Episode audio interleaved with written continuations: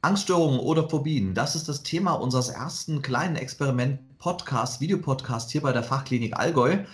Und mein Name ist René Feigner und vor mir sitzt aber per Skype zugeschaltet äh, der Dr. Maximilian Grinninger. Er ist Chefarzt der Psychosomatik hier an der Fachklinik Allgäu. Erstmal hallo. Ja, hallo, ich grüße dich, René. Schön, dass es klappt. Ja, schön, dass es klappt. Wie gesagt, wir wollen das ein bisschen experimentieren, weil wir sitzen ein bisschen räumlich auseinander und wir haben gesagt, wir haben aber so viel eigentlich immer zu berichten ne, und viel über bestimmte Krankheitsbilder zu erzählen, dass wir einfach gesagt haben, wir versuchen das mal per Skype um unsere Zuschauer des YouTube-Kanals zu informieren, um mal ein bisschen auch zwischen den Zeiten mal Input zu geben und ja, um einfach mal äh, bestimmte Themen anzusprechen. Und wir haben uns heute als erstes Thema mal ausgesucht und damit, damit höre ich dann auch gleich auf zu reden, das Thema Angststörungen. Ähm, jetzt war meine erste Frage, als, als du mir das Thema so vorgeschlagen hast, Angst habe ich auch regelmäßig mal, wenn es mal ist vorm Flieger, was ich zwar ein bisschen weniger habe oder Angst habe ich auch mal vor, Mensch, ich habe jetzt bin so viel hinterher auf Arbeit und ich müsste eigentlich einiges machen. Ab wann ist denn Angst eine Störung? Ja, ähm, genau das ist eben die Frage, die sich auch so viele Leute da draußen stellen. Das war der Grund, warum ich jetzt Angst als erstes äh, Thema vorgeschlagen hatte, auch weil es tatsächlich im Sinne einer psychischen Störung, äh, Angst, eine der häufigsten Phänomene ist. Und dazu muss man erstmal sagen, Angst ist natürlich erstmal ein Gefühl, was erstmal neutral ist, also was nicht per se schlecht ist. Also es ist ein Missverständnis zu denken, wir müssten alle irgendwie angstfrei sein, weil Angst ist ein Teil unserer Natur. Und Angst ist auch ein überlebenswichtiger Teil unserer Natur, sogar. Also nehmen wir mal an, wir hätten einen Knopf eingebaut und wenn ich den drücke, dann ist die Angst weg. Das wäre ganz, ganz problematisch, weil dann würden wir wahrscheinlich den Tag nicht überleben. Weil wenn ich zum Beispiel jetzt ganz platt gesagt vor dem Auto, was auf der Straße fährt, keine Angst mehr habe und dann einfach rüberlaufe, dann wäre ich natürlich platt gefahren. Also Angst ist für uns immer so ein wichtiger Indikator zu kapieren, okay, was ist jetzt der Situation angemessen? Und ähm, das sind so Ängste, die sind auch ganz, ganz hilfreich. Also wenn du zum Beispiel jetzt Angst hast, dass du deine Deadline auf der Arbeit nicht einhältst, dann ist das ja auch eine Angst, die durchaus ähm, dazu führen kann, dass du deinen Arsch dann hochkriegst und es dann machst. Also Angst ist auch durchaus äußerst hilfreich. Also ich kenne das auch, wenn ich irgendwie ein Konzept oder ein Gutachten fertig schreiben soll und die Deadline läuft ab, dann kriege ich auch äh, ja, Angst, Stress. Ja. Also das sind alles das Sachen. Als Chefarzt auch, wollte ich fragen. Ich, Entschuldigung, dass ich unterbreche, aber das hat man als Chefarzt auch mal Angst bei solchen ja, Sachen. Ständig, ja. also ähm, jetzt gelogen, wenn ja. Angst frei wäre. Also äh, Angst ist ähm, ein, ein, Gefühl, was, was sehr, sehr viele Vorteile hat. Und ähm, ah, du hast ja gefragt, ab wann wird es denn problematisch und äh, ab wo brauche ich eventuell auch die Hilfe von einem Psychotherapeuten oder so. Und das ist eben in dem Moment, wo eine Angst offensichtlich diesen hilfreichen Aspekt nicht mehr in sich trägt, sondern ich sage jetzt mal außer Kontrolle gerät und du dann Angst bekommst vor Dingen, die, ähm, ja, in, wenn man jetzt mal zwei Schritte zurückgeht und sich das mal von weitem anschaut, wo man sich denkt, eigentlich ist das völlig übertrieben. Das ist auch nicht mehr hilfreich, sondern das beschränkt einen dann nur noch. Und da gibt es ja ganz viele verschiedene Varianten und Dinge, vor denen man Angst haben kann. Und ähm, in dem Moment, wo die Angst komplett diesen hilfreichen Charakter verliert, in dem Moment kommen wir dann so nahe an das, was man dann eine Angststörung bezeichnet. Mhm. Aber die Grenzen sind ja da relativ fließend, weil äh, ab wann ist eine Angst nicht mehr hilfreich? Kann man das äh, als Einzelner denn überhaupt merken? Gibt es dann das Symptome für einen selber, wo man sagt, okay, äh, oh, ab jetzt muss ich wirklich Angst, äh, muss ich aufpassen? Das erscheint mir relativ, wenn ich jetzt mal ganz, wir sind ja hier locker, wir sind ja unter uns, ein bisschen weich, äh, das Ganze. Ähm, und nicht so für mich klar schwarz-weiß. Ja, das ist ganz oft so, wenn wir uns diese sogenannten psychischen Erkrankungen anschauen, weil in den meisten Fällen muss halt irgendwer auch der Meinung sein, dass das, was da erlebt wird, irgendwie nicht passt. Und das ist im optimalen Fall der Patient. Also das ist bei den Menschen, die bei uns an der Klinik jetzt sind, auch tatsächlich das A und O für die ähm, für, dafür, dass wir überhaupt ein Hilfeangebot machen. Also wenn, jetzt, wenn du jetzt sagen würdest, ich habe da eine Angst, aber ich halte die für völlig berechtigt und äh, bitte bleib mir vom Hals mit deiner Therapie, dann würde ich auch sagen, in dem Klinik-Setting, wo wir jetzt gerade sind, in der psychosomatischen Reha, okay, dann lassen wir da auch die Finger von. Also da hast oder hätte ein Patient ähm, da eine ganz große Mitentscheidungsfreiheit. Und ähm, was so ein bisschen hilft, diese Entscheidung zu fällen, ist sich zum einen zu überlegen, wie wahrscheinlich ist es denn objektiv betrachtet wirklich, dass das, wofür ich mich fürchte, eintrete und auf der anderen Seite, wie beeinflusst das mein Verhalten? Man spricht da von sogenanntem Vermeidungsverhalten und ähm, das äh, ist dann im Einzelfall schon gar nicht so einfach, diese Grenze zu ziehen. Ab wo wird es problematisch? Aber wie gesagt, da wäre eben bei uns jetzt in der psychotherapeutischen Sicht schon der Patient zuständig dafür, das zu sagen, welche Angst er bearbeiten will. Und manchmal ist es auch nicht so eindeutig und manchmal kommen auch Leute zu mir und sagen, ich habe da eine Angststörung, bitte kannst du das mal wegmachen, Grinninger. Und äh, dann kommen die halt so mit sowas wie, ich habe Angst, meinen Job zu verlieren. Und dann fragt man ein bisschen nach und so, hm und ja, und dann merkt man schon, okay, Branche ist unter Druck, Automobilhersteller oder so, sage ich jetzt mal aus aktuellem Anlass. Ja. Dann, ja. Wenn man dann so ein mhm. bisschen drüber redet, dann merkt man, naja, eigentlich ist die Angst, den Arbeitsplatz zu verlieren, tatsächlich berechtigt. Zum Beispiel, weil ein Patient bei mir in der Klinik schon seit acht Monaten krankgeschrieben ist und das ein Job ist, wo viele andere auch gern hätten. Das sind dann alles Sachen, wo man schon sagen kann, okay, das ist ja auch irgendwie für mich dann auch als Therapeut nachvollziehbar und im Zweifelsfall ähm, gebe ich so eine Rückmeldung dann auch. Wenn ich den Eindruck habe, es ist eine Angst, die durchaus berechtigt ist, dann ähm, wäre das ja ganz problematisch zu sagen, dass es irgendwie krank, jetzt Angst zu haben, den Arbeitsplatz zu verlieren, wenn es in einer objektiv nachvollziehbaren Situation ist, wo man sagt, ja stimmt, das ist echt ein bisschen wackelig. Da gehen ja auch Menschen ganz anders, jeder Mensch geht anders mit so, mit so einer Angst um, den Arbeitsplatz zu verlieren zum Beispiel. Äh, ja, also zum Beispiel, die Frage ist halt auch wirklich, was macht, was, was für ein Verhalten leitet sich dann daraus ab, wenn ich so eine Angst habe, meinen Arbeitsplatz zu verlieren und deswegen bleibe ich weiter in der Krankschreibung, weil es kann ja sein, dass wenn ich wieder zurückkehre, ich dann Fehler mache und dann vermeide ich es hinzugehen zur Arbeit, damit ich keinen Fehler auf der Arbeit mache. Merkt man recht schnell, wenn man so drüber nachdenkt, okay, irgendwie beißt sich da die Katze im Schwanz, aber wenn ich nicht hingehe, gefährdet das auch wieder meinen Arbeitsplatz. Wobei mhm. das sind schon die etwas diffizileren ähm, Beispiele. Ähm, bei uns an die Klinik kommen ja nur Menschen, die so einen Reha-Antrag von sich aus gestellt haben, also die von vornherein so ein Problembewusstsein mitbringen. Und ähm, ein, klassisches, ein klassisches Beispiel wäre zum Beispiel die Flugangst. Ja, also bei, wenn man sich die Statistiken anschaut, die Wahrscheinlichkeit, dass wir unseren nächsten Flugzeugflug äh, nicht überleben oder dass da irgendwas passiert, ist ja extrem niedrig. Also objektiv gesehen ist die Taxifahrt zum Flughafen viel gefährlicher als der Flug selbst. Und gleichzeitig haben Leute brutal Angst vorm Fliegen. Ja? ja? Und das ist per se jetzt auch noch nicht so schlimm.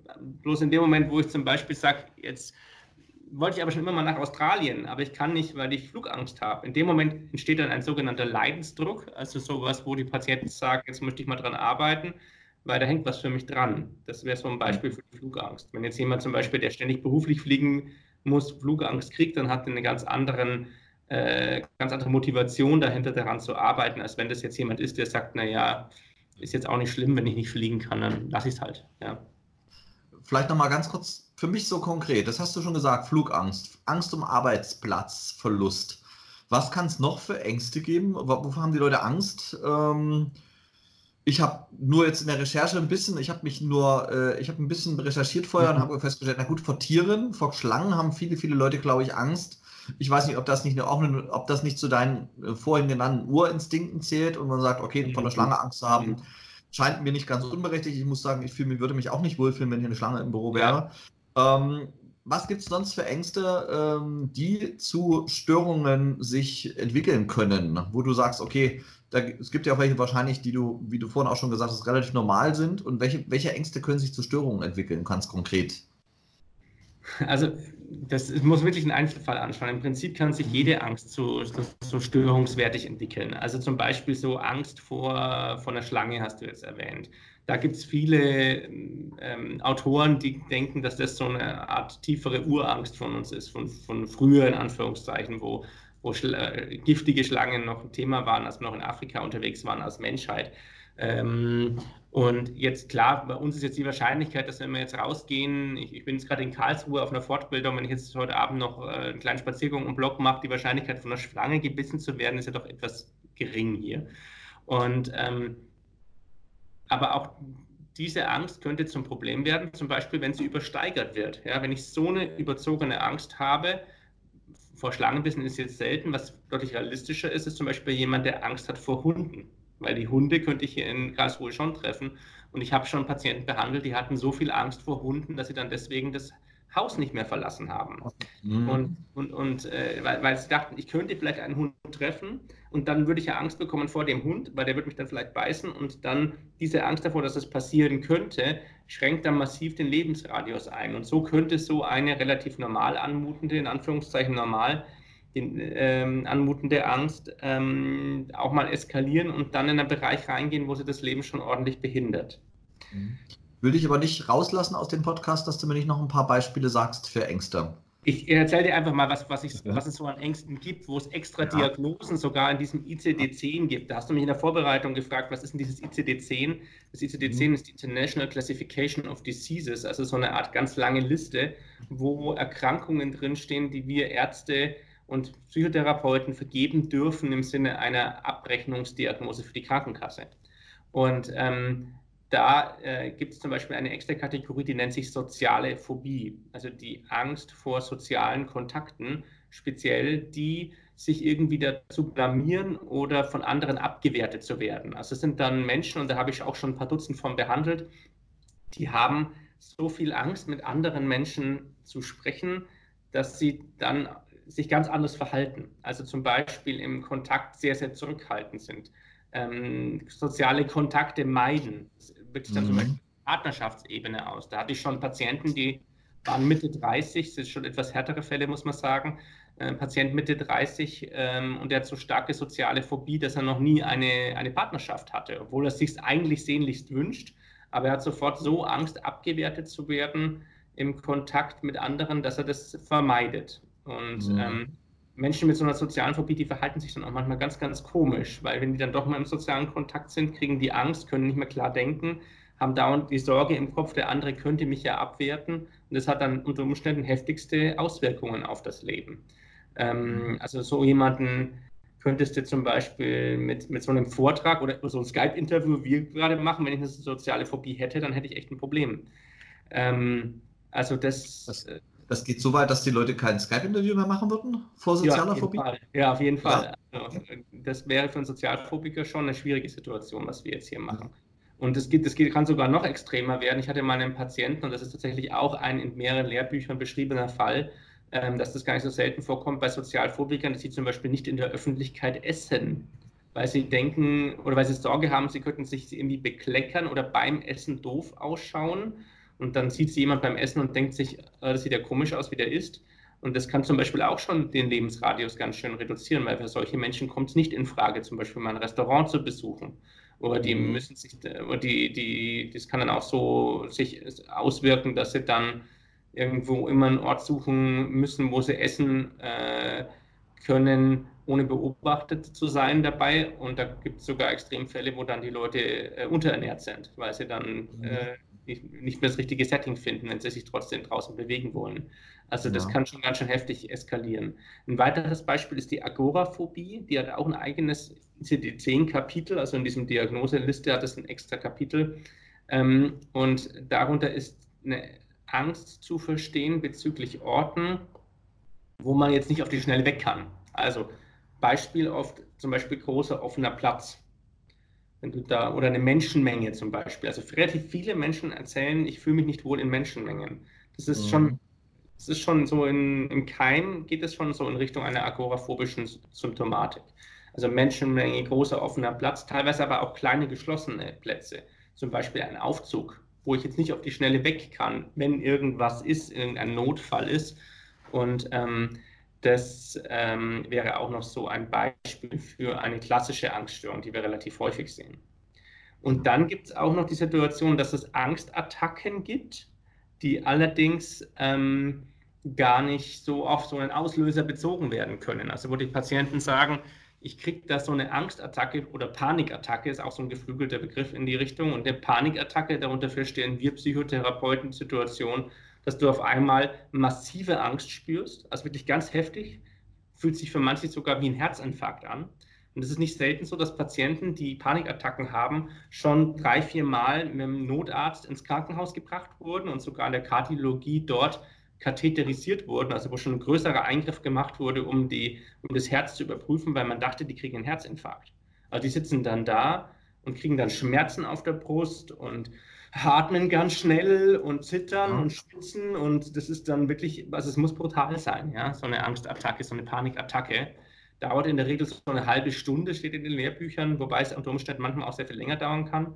Und ähm, die Leute, wenn man die fragt, naja, was war denn jetzt, warum Panikattacke, also Angstattacke, was, wieso, ja, dann sagen die, keine Ahnung, ja, ich kriege das einfach aus heiterem Himmel. Ich, ich weiß nicht, wo es herkommt. Und ähm, das kann sich dann manchmal so vergesellschaften mit dieser Agoraphobie. Dann spricht man von einer Agoraphobie äh, mit Panikstörung.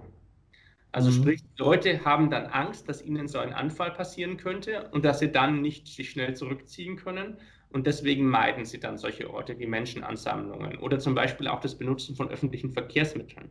Das ist ein absoluter Klassiker, dass äh, Patienten mit einer Agoraphobie, mit Panikstörung nicht mehr mit der U-Bahn fahren können, letztlich nicht mehr mit der U-Bahn fahren wollen, weil sie sagen, ich könnte dort eine Panikattacke bekommen. Und dann kann ich ja schlecht zum Busfahrer sagen oder zum U-Bahn-Fahrer, den erreiche ich ja noch weniger, jetzt bitte mal anhalten, ich muss hier raus. Und ähm, die haben dann richtig Angst, dass sie zum Beispiel dann umfallen könnten. Manche Patienten haben sogar Angst, dass sie dann, wenn sie in der U-Bahn sitzen und können nicht raus, dass es sich dann so weiter steigert, bis sie tot umfallen. Ja? Also das sind ganz schön heftige Ängste mit verbunden, aber das kann ich gleich dazu sagen. Das ist der Schlüssel für die Behandlung von den Panikstörungen, nämlich kann ich schon gleich erzählen. Und zwar sind Panikattacken nicht gefährlich für, den, für einen Menschen. Also die kommen und gehen und da geht nichts kaputt oder so. Das ist schon eine ganz, ganz wichtige, entlastende Information für Menschen, die daran leiden. Und das ist auch das, was wir tatsächlich dann mit den Patienten in der Therapie üben, dass sie lernen, diese Panikattacken irgendwie auszuhalten.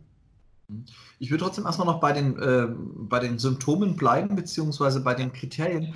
Jetzt vielleicht trotzdem mal so, kann, kann man da so ein paar Kriterien sagen, ab wann, also wir haben jetzt über ein paar Ängste gesprochen, ab wann muss ich mir bei meinen eigenen Ängsten, müsste ich mir Sorgen machen, wenn ich diese und jene Symptome habe? Das ist die erste Frage. Mhm. Und die zweite würde ich gleich anschließen, gibt es denn auch ähm, körperliche Auswirkungen? Du hast jetzt gerade gesagt, es gibt Leute, die haben, wurde ein Katheter gelegt. Das heißt, man hat ja, äh, ich weiß gar nicht, ob man das einfach so macht oder ob man sich einfach irgendwelche Werte mal misst. Das heißt, gibt es Auswirkungen bei Angst auch auf den Körper, wo ich mir vielleicht nur ein, sagen, Entschuldigung, bitte das Wort einbilde, das gibt es bestimmt ein besseres Wort dafür, aber wo mhm. ich das so denke, okay, ich habe hier Schmerzen, aber ich habe sie in Wirklichkeit gar nicht. Also wir sprechen von Angst immer dann, wenn auch diese Angst körperlich spürbar wird. Also wenn du zum Beispiel viel grübelst und dir Sorgen machst, das kann so was Angstvolles haben. Aber wir Therapeuten, wir sprechen von Angst erst dann, wenn die sich auf körperlicher Ebene widerspiegelt. Also wenn dein Herz schneller schlägt, wenn die Atmung schneller wird, wenn du anfängst zu schwitzen, rot anläufst, zittrig wirst. Solche Sachen muss, das muss quasi dabei sein, damit wir wirklich von einer Angststörung im klassischen Sinne sprechen. Und ähm, dann geht es äh, einfach darum, ist diese Angst auch verbunden mit, einem, mit einer Verhaltensänderung. Ist dieses Vermeidungsverhalten, was ich vorhin gesagt habe. Also das sind so die Knackpunkte. Erstmal brauche ich überhaupt eine wirkliche Angst im Sinne von Schwitzen, schneller, schneller atmen, all diese Symptome. Ja, dann habe ich wirklich eine Angst, die auch körperlich sich niederschlägt. Und dann äh, muss ich das auch so auswirken, dass ich zum Beispiel bestimmte Dinge vermeide, dann nicht mehr machen kann und dann wirklich im Alltag dadurch eingeschränkt bin. Das sind eigentlich die Knackpunkte. Und ähm, beim, beim Infarkt ist es tatsächlich so. Mhm. Ich mache mal das Telefon aus, aber das ist so, so ist es halt nochmal. Ja, äh, so, äh, äh, machen gleich einfach so weiter. Ähm, beim Herzinfarkt ist es tatsächlich so, dass man nicht unbedingt das vorher durch irgendwelche Werte messen oder so feststellen kann. Und wenn man wirklich einen Herzinfarkt hat, dann dann geht es auch wirklich um jede Minute. Und deswegen muss man dann wirklich nachschauen mit so einem Herzkatheter. Und naja, ich hatte auch mal einen Patienten, den haben sie dann, nachdem sie ihn ein, zwei Mal erst katheterisiert hatten, dann, wie er wiederkam mit dem Notarzt, nicht mehr katheterisiert, weil dann kannten sie ihn ja schon. Ja? Mhm. Also es gibt dann auch Patienten, die machen das, machen das fünf, sechs, sieben, acht, neun, zehn Mal, dass sie ins Krankenhaus gebracht werden, bevor dann irgendwer auf die Idee kommt, Moment mal, vielleicht hat dieser Mensch eine sogenannte Panikstörung. Mhm. Ähm, ich würde noch mal eine Frage stellen. Wir haben ja jetzt gerade so ein bisschen ein paar Sachen äh, dazu zum Thema gesagt. Gibt es denn Ursachen für äh, Angststörungen. Also man hat ja so, es gibt ja, wenn ich das so mal mitkriege, bestimmte Sachen kann man ja von der Kindheit ähm, irgendwo herleiten vielleicht. Gibt es für Angst auch regel- oder häufige Ursachen oder gibt es, ist natürlich immer der Einzelfall, aber wo kann so eine Angststörung herkommen? Ja, das ist individuell äußerst unterschiedlich. Was wir mittlerweile ja gemacht haben, so in der modernen Psychotherapie, ist, dass wir immer davon ausgehen, dass die Probleme, die da sind, sogenannte multifaktorielle Genese haben. Also sprich, es gibt mehrere Ursachen, die zusammenwirken und dann am Ende das Störungsbild ergeben. Und wir sprechen da immer von dem sogenannten biopsychosozialen Krankheitsmodell. Also es gibt biologische Aspekte, vielleicht genetisch angeboren irgendwie, da gibt es auch Hinweise darauf, dass wenn zum Beispiel meine Mutter eine Angsterkrankung hatte, dass dann die Wahrscheinlichkeit irgendwie genetisch, genaueres wissen wir nicht, aber es deutet viel darauf hin, dass es da genetische Aspekte gibt, dass einfach, wenn meine Mutter das hatte, die Wahrscheinlichkeit steigt, dass ich okay. das auch mhm. bekomme. Und zwar erziehungsunabhängig, das ist da schon rausgerechnet. Ähm, also das ist biologisch zum, als mal ein Beispiel. Dann gibt es psychische Aspekte, also zum Beispiel, wie erlebe ich meine Biografie, wie blicke ich auf mein Leben zurück, welche Annahmen habe ich über mich ähm, und äh, was habe ich da auch teilweise aus der Beziehung mitgelernt. Und dann gibt es noch soziale Aspekte, also wie reagiert mein Umfeld, was bekomme ich so mit. Wir sind zum Beispiel jetzt äh, im Jahr 2019 in einer Umgebung, wo wir äh, immer mehr mit Dingen, die uns Angst machen, könnten und auch sollen, letztlich konfrontiert. Stichwort Medien. Also in den Medien ist Angst ein ganz wichtiger Selling-Faktor, äh, also Verkaufsfaktor letztlich, weil wenn ich ähm, jetzt eine, irgendwas bringe in den Nachrichten oder so und es ist potenziell irgendwie gefährlich oder angstauslösend, dann habe ich eine höhere Wahrscheinlichkeit, dass ein Mensch auf mich aufmerksam wird. Und damit äh, verkaufe ich in Anführungszeichen Quote, wenn ich jetzt bei den Medien versuche, dass möglichst viel von meinen Sachen angeguckt wird. Ähm, also wir haben relativ viel zu tun mit so angstauslösenden Dingen. Muss man sich nur mal die Schlagzeilen auf den Zeitungen anschauen. Da geht es selten jetzt um irgendwelche positiven, netten Dinge, sondern meistens um irgendwas, was die Leute halt in Anführungszeichen ängstigen soll, auf so eine Art und Weise, dass sie dann hingucken und sich interessieren dafür und dann das vielleicht auch kaufen. Mhm. Also Angst generiert auch Aufmerksamkeit, deshalb haben wir eine relativ angstförderliche Medienumgebung äh, aktuell. Schlechte Nachrichten verkaufen sich leider für den Medien oftmals besser als, als die guten Nachrichten. Ne? Ja. Also ich möchte nochmal zusammenfassen. Also ich heißt, ich habe verschiedenste, die drei verschiedenen Ursachen, wenn ich das gerade jetzt so verstanden, richtig verstanden habe. Und was für mich auch neu war, es kann also auch genetisch bedingt war, äh, sein, ja. so eine Angst. Und dann sagst, sagst du nochmal, ähm, also eine Angststörung, also zum Arzt sollte man in dem Moment gehen, spätestens wenn die Angst sich auf den Körper auswirkt. So habe ich dich jetzt richtig verstanden. Ne? Das heißt also, wenn ich ein körperliches Symptom habe oder es mich behindert im Sinne von, ich mache bestimmte Dinge ständig nicht, die ich eigentlich gerne machen möchte. Ja, also das spielt so beides die Rolle. Also wenn du solche, so ein Angstgefühl hast, das ist für uns Menschen per se unangenehm. Das hat ja so eine Alarmfunktion und soll uns in Handlung bringen. Und deswegen ist es ein unangenehmes Gefühl. Also es gibt relativ wenig Leute, die darauf stehen. Gibt schon auch Leute, die haben einen Kick. Ja, wenn du zum mhm. Beispiel an jemanden denkst, der irgendwie ähm, Testpilot für, für ultraschnelle Autos ist oder, oder Formel-1-Rennfahrer oder so. Es gibt auch Leute, die suchen, die, die haben diesen Thrill-Seeking. Die, die finden das geil, wenn sie Angst empfinden. Äh, das gibt es schon auch. Ähm, aber äh, Angst kann dann auch schnell unangenehm werden. Und wenn entweder die Angstsymptome, die, wie sich halt anfühlt, zum Problem werden und quälend werden, oder wenn es halt das Leben einschränkt, genau, dann wäre eben äh, sinnvoll, da mal mit einem Arzt drüber zu sprechen. Also ich denke, im Zweifelsfall ist es eh immer sinnvoll, darüber mit, mit dem Hausarzt oder mit einem niedergelassenen Therapeuten mal zu sprechen, einfach um da nichts zu übersehen und äh, sich, sich ruhig auch zu trauen, das anzusprechen. Und dann kann ein erfahrener Arzt oder, oder Psychologe einem schon relativ schnell sagen, ob das jetzt wirklich behandlungsbedürftig ist oder eher nicht so. Mhm. Aber wenn ich dann zum Arzt gehe, was sollte ich den Arzt denn auf jeden Fall, ich, das klingt jetzt ein bisschen blöd, nicht verschweigen? Manche Leute haben ja auch mhm. Ängste, Arzt zu sagen oder äh, auf was sollte ich denn achten, ähm, wenn ich jetzt hingehe und ich habe das Gefühl, ich könnte sein. Was sind so Sachen, die man leicht verschweigt im, im Alltag dann? Weil ich meine, man will ja auch nicht immer alles den Arzt so erzählen, äh, aber was, was könnte denn wichtig sein? Ja, also Angst haben hat kein besonders gutes Image. Also ängstlich sein, so der Angsthase zu sein, mh, mm, ist, ist, ist nicht jetzt so, was viele Menschen für sympathisch halten im, im Kontakt. Und manchmal sind es ja auch ganz, in Anführungszeichen, banale Dinge. Gerade da wird es ja interessant jetzt aus therapeutischer Sicht. Ne? Wenn ich jetzt über die Angst, meinen Arbeitsplatz zu verlieren spreche, wie gesagt, das ist in ganz häufigen Fällen keine pathologische Angst, ja, sondern eine berechtigte Angst. Ja. Und darüber kann ich vielleicht eher mal sprechen. Aber wenn ich jetzt irgendwie jemandem erzählen muss, dass ich wegen meiner Angst nicht U-Bahn fahren kann, Und dazu muss man wissen, dass die meisten Patienten irgendwie so das Gefühl haben, dass sie der einzige Verrückte sind, der damit ein Problem hat. Also ganz oft glauben die Patienten, es gibt niemanden sonst außer mir, der jetzt Angst hat vom U-Bahn-Fahren. Und das ist ja völlig verrückt und das schämen sich dann auch dafür, dass sie vor solchen, Anführungszeichen, banalen Dingen, wo jetzt die meisten Menschen kein Problem mit haben, ähm, dann solche Ängste da sind. Und das kann dann schon mal davon abhalten, das zu erzählen und es dann auch dem eigenen Arzt zu erzählen. Aber letztlich ist es Teil unserer Ausbildung, dass wir auch äh, psychiatrisch basic-mäßig zumindest, egal in welchem Fachgebiet wir jetzt arbeiten, sollte da so ein Basisverständnis für dieses Thema Angst und Angsterkrankungen da sein. Und vom Hausarzt darf man das auch durchaus erwarten, dass der dann das kennt und einen ein bisschen beraten kann in der Richtung. Mhm. Also ähm, ganz, das ist eben häufig der Knackpunkt, dass die Leute denken, sie sind die einzigen komischen Leute, in Anführungszeichen, die vor diesen Dingen Angst haben und sich dann nicht erzählen trauen. Also ich würde jetzt sagen, für heute würde ich das, den Podcast erstmal beenden. Wir haben jetzt ein bisschen was erfahren über die Thema Angst, über die Symptome. Und ich würde sagen, im nächsten Podcast reden wir über die möglichen Therapien über die möglichen Behandlungsmöglichkeiten, was kann man tun und äh, wie kann man den Ängsten begegnen. Hast du noch vielleicht so nochmal wirklich so zusammengefasst einen kleinen Tipp, auf was soll man achten bei sich selber, wenn man zum Thema Angst äh, Sorgen hat, dass man, dass man vielleicht eine Angststörung hat? Ich glaube, es ist vor allem wichtig, sich kritisch zu fragen, wie stark wirkt sich die Angst auf meine Lebensführung aus. Also gibt es wirklich alltägliche Dinge, wo mich das Ganze wirklich richtig behindert. Ja?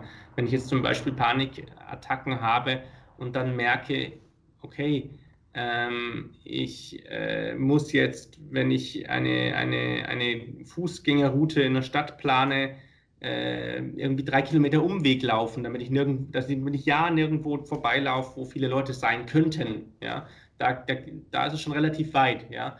und hier, hier, darauf zu achten, wie stark äh, schränkt mich das in meinem Alltagsleben ein, meine, die Angst, die ich da habe. Das wäre, denke ich, der, der Knackpunkt. Okay, dann würde ich sagen, bedanken wir uns. Äh, am Mikrofon war mit mir Dr. Maximilian Kriniger von äh, der Fachklinik Allgäu. Und ich sage erstmal vielen Dank. Und nächsten, beim nächsten Podcast geht es weiter mit dem Thema Therapien. Wie kann man Angststörungen behandeln? Und ja, das Ganze in etwa zwei Wochen hier bei uns auf dem YouTube-Kanal. Vielen Dank.